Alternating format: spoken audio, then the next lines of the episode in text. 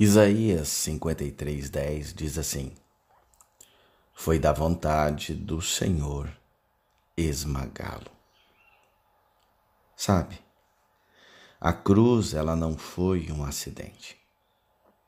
É. A morte de Jesus não foi o resultado de um engenheiro cosmológico em pânico.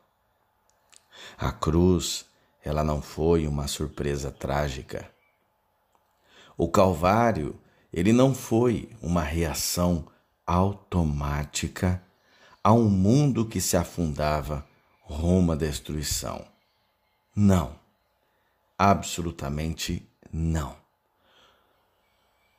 Foi um remendo, não foi um remendo ou uma medida paliativa. A morte do Filho de Deus foi qualquer coisa menos um perigo inesperado. Não, ela foi parte de um plano, foi uma escolha calculada, foi da vontade do Senhor esmagá-lo.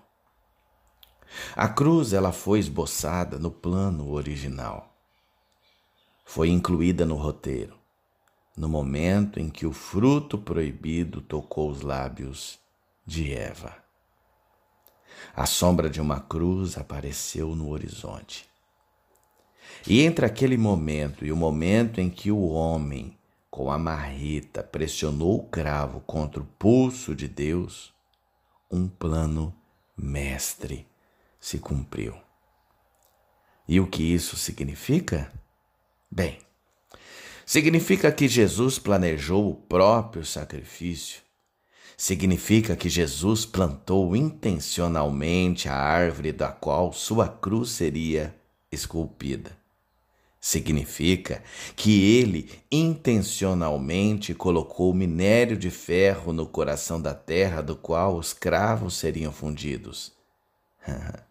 Significa que ele voluntariamente colocou seu Judas no ventre de uma mulher.